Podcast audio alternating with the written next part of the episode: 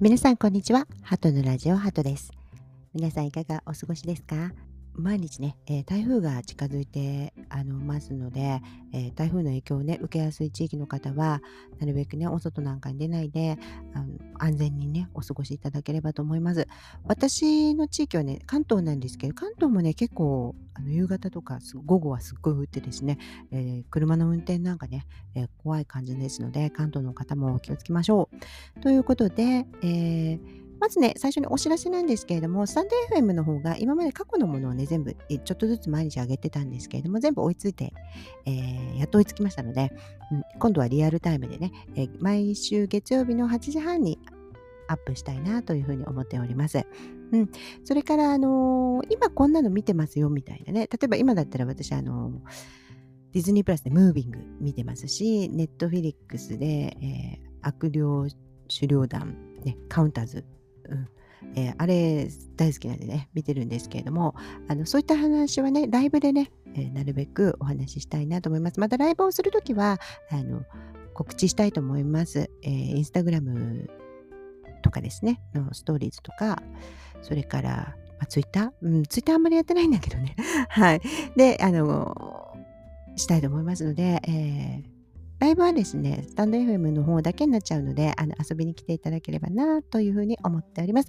それで今日はですね、あの、前々回ね、どのプラットフォームで見るの？みたいな話をしたときに、すごく私が一押ししていたアマプラのですね、ダリとカムジャタン。これをね、深掘りしていきたいなと。やっぱり、ね、みんな見てねとかって言った投げ、投げパスしただけだったんですけど、やっぱり話したいということで、まあ相変わらずの深掘りでね、考える会はですね、深掘りプラスネタ割れ全開ですので、まだ見てない方はね、見てからいらしてください。うん。で、えー、まずですね、やっぱりこう、タイトルね、ダリとカムジャダン。これ不思議じゃないですか。ね。ダリって言ったらもう多分サルバドール・ダリだろうな、あの芸術家の、そして芸術のお話っぽいし、みたいな形で、あの、ポスターなんかもね、あの、モジリアーニとか、この絵画の前で、なんか、じゃがいもを持っている男の人と、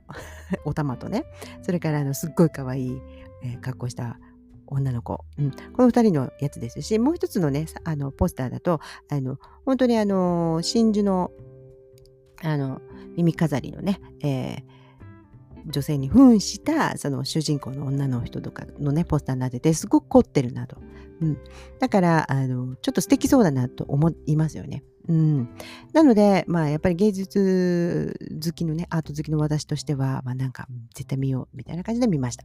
そして、えー、あらすじはですね、まあ、ざっくり言うと、あらすじというかですね、どういう話かっていうと、前々回もお話ししたように、まあ、もう背筋主義でね、うん、もうちっちゃい頃から叩き叩き上げで、ね、カムジャタンやカムジャタンっていうのはあの韓国のすごいあの非常に庶民的なあの料理で、まあ、じゃがいもカムジャっていうのはじゃがいものことですね。タンはあのユって書いてあのスープのことなんですけどじゃがいもスープじゃなくて、まあ、実はお肉ね豚のあの背骨の肉、うん、まあでもスペアリブみたいな感じだと思うんですけれどもあの肋骨ね。なんかそこにあの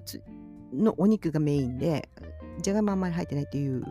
感じらしいです。本当はね。うん。ですごく煮込み料理。であの鉄のお鍋みたいなやつにあの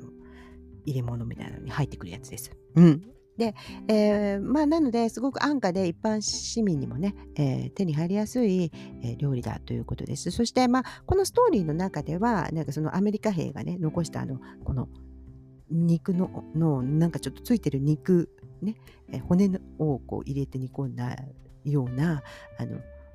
料理なんだ。だからつまり高級料理じゃないんだみたいなね話がありましたけれどもまあそういう庶民的で、まあ、そこから叩き上げで上がってきた背筋主義で現実主義の男性とそれから、えー、財閥のね、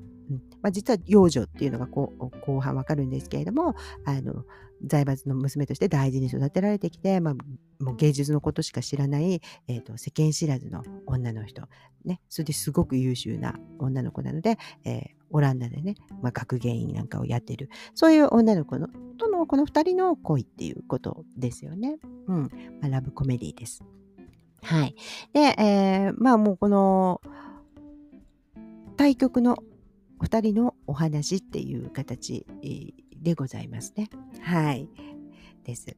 で、あの、うん、キャストなんですけれども、キャストはですね、キムダリ役にパク・ギヨンちゃんです。パク・ギヨンちゃんは、あのこの間ね、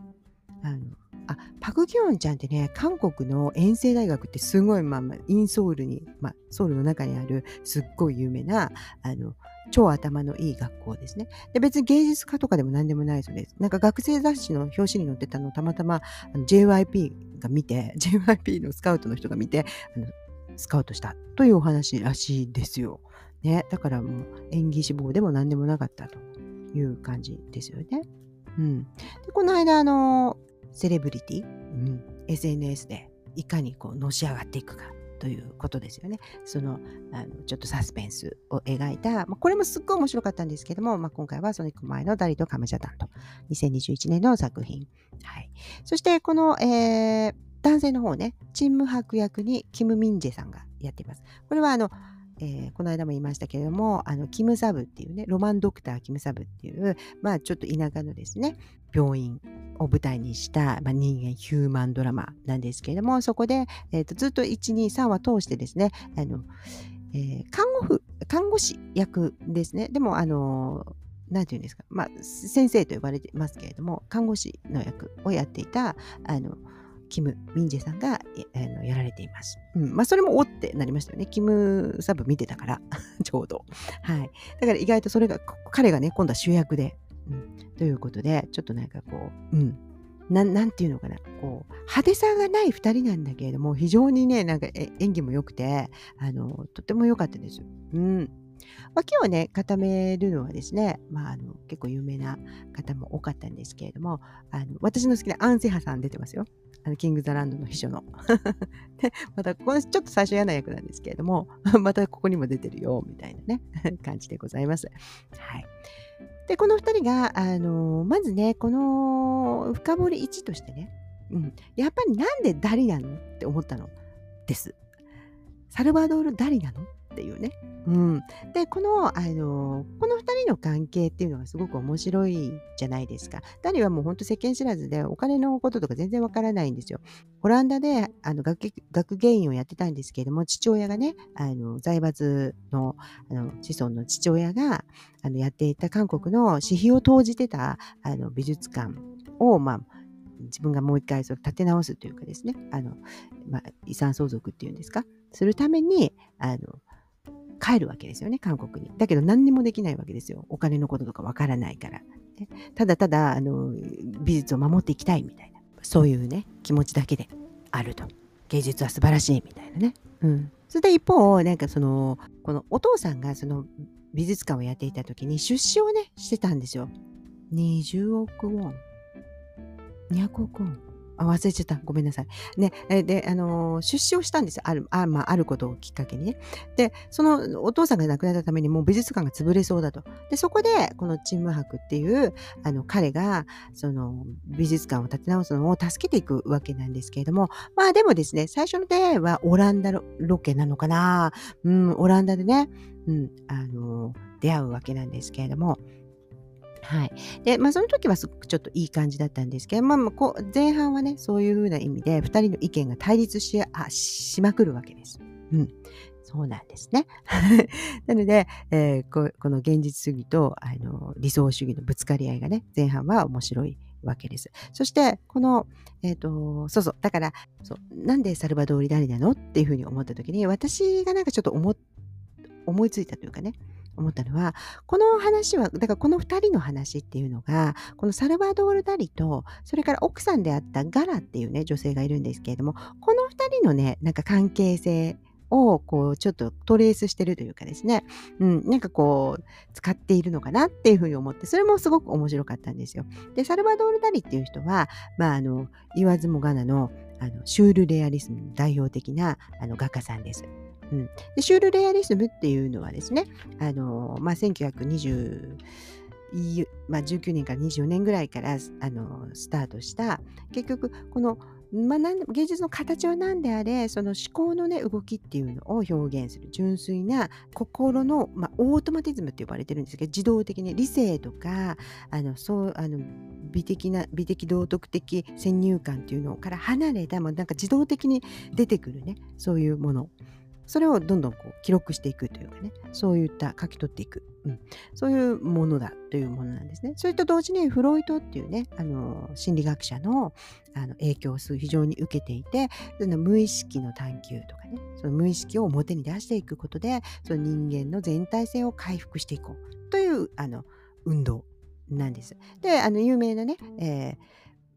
まあ何ですか、マンレイとかね、写真家。それからまあ興味がある方だったらキリコとかね、あのジョルジュ・デ・キリコとかマックス・エルンストなんかのあのな絵ですか、うん、そういったものをご覧になるといいかなというふうに思いますけれどもサルバドール・ダリはすごくすごい有名でなあの時計がドロッと溶けているね溶ける時計とも言われているこの記憶の個室っていうね絵がすごく有名です。うん、それから同時にいろんなことしてた方なんであの家具のデザインとかそういったものもしていてメイ・ウェストの唇そばこれは超有名ですもう口真っ赤な唇の超でっかいそばです、はい、で女優さんの唇からインスピレーションを得たっていうらしいですけど、まあ、今世紀においてはもう超インパクトのあるソファっていう感じですよね。うん。あんなの考え出した人はいない。そして、えー、ロブスターテレフォンっていうのも有名です。あの昔の黒電話の上の受話器がロブスターになってるっていう、なんじゃこりゃみたいなやつですね。これは実物私も見ました。あのロンドンのテート美術館で近代のね、えー、現代なんアートの展示の時に。うん。いや、本当にロブスターでした。まあ、別になんかそれがうわとか思わなかったんですけど まあただ本当にあ本物だっていう感じでねちょっと楽しかったです。うん、でこの彼っていうのがこのこんなね変な絵絵とかそういうものいっぱい作ってるんだけれどもすごく生きてるうちに売れた人ですよね。でそれは影にそのガラっていうミューズね奥さんのあの支えっていうよりはこの彼女のプロデュースがすごく良くてあの彼女っていう人はいろんなねそのシュールレアリズムの作家さんたちの、まあ、ミューズでもあったんですけれどもロシア人なんですね。うん、で本名はエレナっていうんですけれどもでこのあの彼女があの言う通りにダリはなんかいろんなことをやってたらしいです。うん、だから彼女が亡くなった時はもうお城に住んでたんですけどそこのお家に引きこもってもう絵も描かなくなっちゃうと。なっちゃったっていうぐらい信頼してたわけですね。で、ダリは、あの、彼女のガラにね、会う時に、あ会った時は、なんかもう全然女性恐怖症で、女性経験もないし、もう要するにガラじゃないとダメみたいなね、感じになっちゃったらしいです。ただ、ガラっていう人がまたすごく面白くて、あの、すっごい浮気者なんですよ。で、あの、もともとは、そのダリの友人のね、うん、あのポール・エリュアールっていう、あの方と結婚してたで娘もいたのに娘はですね母親っていうのが嫌だとか言って育児放棄して虐待してですねあのたらしいです。ひどいですよね。それであのポール LR を捨ててですねあのダリとくっつくわけなんですけれどもあのダリとあの結婚した後もあのポール LR とは関係が続いてるみたいな。そしてもっといろんな人とも浮気してるみたいな、そういう感じだったらしいです。うん。でもなんかダリは、なんか、あの、カンダウリズムって言って、なんかその、浮気してるの見るのとかが好きみたいなね、ちょっと変な思考があったので、何も問題なかったらしいです。まあ、2人の問題なんでね、何も言いませんけれども、まあ、そのぐらい、このダリは、あのガラをすごく信頼していてですね、ガラっていうのが、まあ、証拠たくましいというかですね、なんかすごく、この、時代を見る目があったんでしょうね。うん、プロデュースが素晴らしかったわけです。で、このガラっていう存在をなんかちょっとチーム博っぽい感じだなっていうふうに思ったんですよ。だからこのダリとチーム博、ね、ダリとガラ、ね、そういう形のこの対照的な、うん、感じっていうのがあの少しねこうエッセンスとしてこう使っているんじゃないかなとそれと同時に、その、まあ、無白はね、虐待とかしてませんけれども、あの、ストーリー上虐待されてましたよね。だから、お父さんに小学校も行かせないで、配達とかさせられていて、で、しかもですね、お父さんは浮気者で、お母さんが病気で死にそうなのに、他の女の人と浮気していて、なおかつその人と後々結婚して、今のお母さんになっているというね、もうややこしい、あの、すごく小さい頃に大人にならざるを得なくななかった、その、少年のあの青年の役をやっているわけですよね。うん、だからこのあの彼がすごく現実主義になるのもすごくよくわかるし、うん、まあと同時にやっぱりこのあの自分がやってきたっていうね商売でやってきたっていうことにこうすごくプライドがあるのもわかるということなんですよね。うん、だから彼にとっては理想っていうよりはもうお金ねお金を数える。いくらかかるのか。いくら損が出るのか、ね、背筋、ねえー、そういう形、ですよねっていうこと。このね、なんかこのダリとガラのこのストーリーと、まあ、そのにまつわる要素っていうのが、あの、ここにね、こう、ちょっとエッセンスとして、下地としてあるみたいな感じなのがすごく、あの、また面白いなと。こういう関係性が面白いなというふうに思いましたね。うん、でやっぱり、えーと、2人がねこう成長していくっていうところがまず2つ目としては面白いですよね。だから2人の方はあの全然生活力がなかったんだけれども、まあ、無白のこのね、えーと、生き方から学んでですねすごい現実的にたくましくしたたかな面ももともと賢いですからねそういったものをこう使って美術館を建て直していくっていうことですよね。うん、そうなんですよね。そして、また、あのー、無白の方は無白の方で、もう何にも知らないんですよね、本当に。あの、知識とか教養とか全然ないから、あの、ダリは、あの、ダリが言ってることいろんな芸術の話とか精神的な話とかあのお釈迦様じゃなくて仏教の話とかもなんじゃそらみたいな感じで言ってるんで自分の知ってる世界のことだけでねあの例えばあのうんと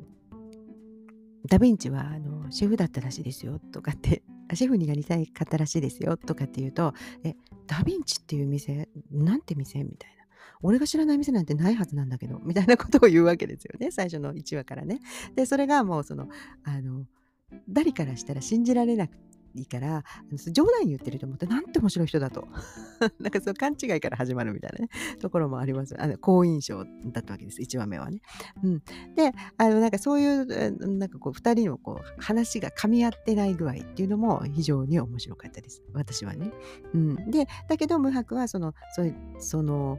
あの教養としてというよりはダリのからのあの言葉としてそういういろんなねあの芸術の価値とかですね。あのあの素晴らしい言葉とかですね。そういったものをどんどん学んでいく。それで、まあ、お金なんでそんな芸術が高いのか。っていうね こととか。あのそういったものもあのだんだん学んでいく。だから私たちもその芸術の価値っていうのをこう無白側から見るとあのあだからこんなに高いのねとか そういったこともなんとなく分かってくる。もちろんねそれだけじゃないんですけども。はい。で、えー、価値っていうのが分かってくるっていうことですよね、うん。まあ、お金だけじゃないんだっていう感じになっていくわけです。この2人のねこう成長の具合っていうのがすごく面白いし、まあ、またこのシナリオのね先生に私が最初に言われたことは主人公がやっぱり最初と最後で成長が見られる。この成長の過程を見るのがやっぱりこの時間芸術なのだと、うん、いうまあすごく強く教えられたんですけれどもまあそれを本当にちゃんと踏襲しているっていうことですねだからただのラブストーリーじゃないっていうことなんですうんそうなんですよ。ちょっと性格が変わったぐらいの話じゃなくて、対極のね、2人の、対照的な2人がこう、交わっていくっていうところがすごく面白い、えー、ドラマの面白さだなっていうふうに思いましたね。で、その交わっていく、その、家庭としてのセリフがたくさんあるっていうことですよね。うん。で、えー、3番目は、やっぱりその、セリフがとても良いです。で、セリフもロマンチックなセリフもそうじゃないセリフもありますけれどもさっきのねダ・ヴィンチの話のような最初にそういうセリフを散りばめダリの方からのセリフがすごく多くてその散りばめられていてそれをちゃんと後半に回収していく無白がちゃんとねその意味を分かって回収していくのがすごいあの長いね16話ですからを見る価値としてねあったなというふうに思いますね。はい、であの例えばですね私がすごく素敵だなと思ったセリフはですねあの三千光ってやつですねあの仏教ではあの人の縁をね光って呼ぶんだと。100年に一度水滴がポトッと落ちて大きな岩を削りなくすまでの時間が1個だけど人と人とで私たちが出会って同じ場所でね一緒に一晩を過ごすっていうふうにようなあの過ごすには3000光の時間が必要なほど貴重なんです。っていう風な話をするわけですよね。うん、でこのなんだろう3000光点みたいなそれでね携帯のねあのダリからダリのあの名前のとこ3000光とか書いてあるんです 可愛かったですねでまあそれが一番最後のですねプロポーズのシーンでは、まあ、僕たち、まあ、7000光でしたっけ？4000光5000光でよろしくお願いしますみたいなねそういうふうにもう今度はワークの方が使っていくっていうことですよねなんかそういうのがすごく素敵でしたうん。タイトルもね、一個一個素敵でしたよね。うん。なんかこ、モディアーリの絵はカムジャタン何杯分でしょうかとかね、そういうちょっとこじゃれたあのタイトルもちゃんと凝ってる。ここは素晴らしいなというふうに思いました。で、え、ー、と、最近のね、キング・ザ・ランドね、うん、見て、こう皆さんどうでしたかね？なんかこう3とかつけてる。まあ、文句は言えないよね。あの、だって、ジュノーとさ、あの、ゆなちゃんじゃない？少女時代の。もう何も文句言えないし、あの予算何も文句言えないし、あのすっごく目の保養だったんだけど、ラブストーリーとしては結構なんかこう、考えつく限りのこのダブシーンを全部詰め込んだみたいなね、うん、感じで、こう次から次へとっていう感じだったんですよ。うん、まだご覧になってない方はね。別にあの面白いですよ。面白いですけれども、面白い締めの保養にもなるし、なるんですけれども、私はね、あまりね、ロマンティックさを感じなかったんですよ。あの、えっ、ー、と、なんて言うんですかね、タイの屋上のレストランで2人でね、清掃して夜景を見るみたいな、ああいうのとか、あんまり、うんっていう感じだったんですね。なんか現代の若干シンデレラストーリーっぽいなみたいな感じでね。うん、であのあんな高級なシーンよりもですねあのまずシチュエーションというかねセットとしてはやっぱ芸術近代芸術とかね芸術をバックとしたこのセット作りが素晴らしいっていうふうに思ったんですね。最後の方で現代芸術家のちょっとティームラボみたいなね光の電気とかを使った芸術をやっている体育館でねでこう展示してるんですけれどもそこ見てて見る見に行くっていう2人で見に行くっていうシーンでその中でねこう光の海みたいなところに2人でこう入っていくみたいなそういうのもすっごく素敵でしたしあの芸術の展示をした時にね、うん、その時に展示のこう一つとしてね自分が入ってってとかね。でそこで、美術館での会話みたいなのもすごい素敵ですしね、うん、だから一つ一つがすごく絵になるような形であのスタッフたちが超頑張ってるっていう風な思ったんですでこのシチュエーションとしてのロマンチック作りっていうのはもう完璧でもう本当になんで頑張ってるとしか言いようがない。うん。ね、ポスターしかりですけれども美術さんがね、うん、でまあダリの衣装しかり。もう一回一回めちゃめちゃ可愛いですよね。うん。それからセリフもですね、あのダリっていう人がちょっとあの世間知らずなんだけれども性的にはちょっと奔放な感じで描かれているんですよね。要するにそこら辺になんとなくこう外国的に外国が長いっていうのもあるのかもしれないし、まあ、と同時にその彼女っていう人のあの性格としてもちょっとダリにね似せて あのちょっとあんまりこう道徳心とかね普通の一般的に言われるようななんかそのあと儒教的なねそういったものはちょっとあんまり分かってないっていう感じですごくこのロマンスシーンにおける彼女の主導権の握り方がとてもても良かったですよね。例えば、マークが、あの、今日はうちに、あの、で一緒に過ごさない？みたいな、うちに泊まればいいじゃない？って、別に変なことするつもりじゃないんだよ、みたいな、あの、言ったら、え、なんで何もしないのに泊まる必要があるの？みたいな。あ、なるほど、おたあのあなたは、あの、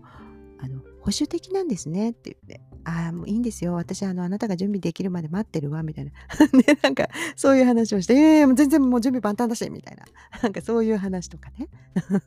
なんかそういうのとか素敵でしたよね。一つ一つのセリフが。うん。なんかこの2人のセリフね。うん、があのキスシーンの時とかもあの可愛いからって言ってダリの方からあのキスしたらその無白の方が「なんで?」っていう風に言ったら可愛いからったら、まあ、そんなのちゃんとしなきゃ大人なんだからって言ってちゃんとキスするとかね。なんかそういうのが一つ一つのセリフもよくよくよくよくよくよくロマンティックになるように考えられてあのしかもお決まりのなんかクリシェじゃないやり方ね、うん、セリフを一生懸命考えて 作られてるよみたいな、うん、そして意外性とかね。うん、なんかこっちがなんかあそうきたかみたいな風な視聴者がですよ。なるようなセリフ作りっていうのをあのしていて久しぶりにだからすごくロマンスドラマとして良かったですって言ったのはそういうところなんですよ。あの意外性。うん、意外なセリフとかそれからずっと続く全然恋愛ドラマ恋愛のセリフじゃないんだけど恋愛に聞こえてくるセリフ前々から言ってますけどこれがもう本当に素敵でこのね夏休みにこう見るまだね時間ありますからあのロマンティックな気持ちになりたい人はにはとてもぴったりなうん、ドラマだったらちょっとサスペンス要素もあるしみたいなね。はい、まあ、目の保養で言えば本当に彼女のねお洋服とかの方がよっぽど目の保養でした。もちろんまあそれブランドものなんですけど。でもなんかこれ見よがしのねなんか財閥ブランドみたいな感じじゃなくてすごくおしゃれでアーティスティックな感じの変わったお洋服みたいなね。それがすごい素敵でしたよねと、うん、いうふうに思いました。ね、でもちろんその中にいろんなね彼女がその幼女であるっていうこととかね自分の実のお父さんじゃないっていうこととの葛藤とかですね。そういうふうに彼女がすごくあの一番悩んでたことっていうのは、まあ、無白現実主義の無白にとってはあの、ね、世の中にはいろんなね家族がいるんだいろんな形の家族がいるんだ自分のお兄ちゃんもちゃん本当のお兄ちゃんじゃないけどそれが何だっていうんだみたいなねあのそういう家もあるんだって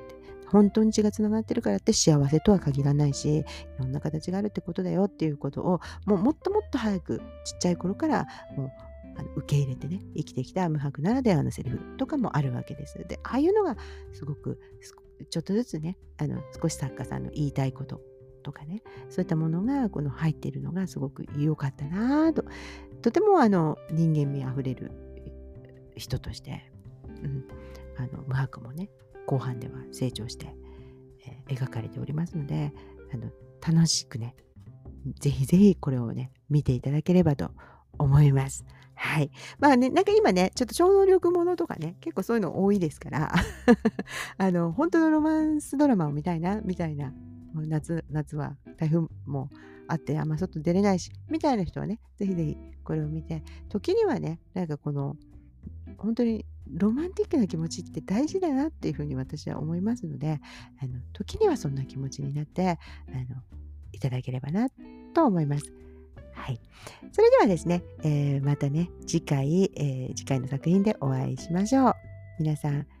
元気にお過ごしください。See you!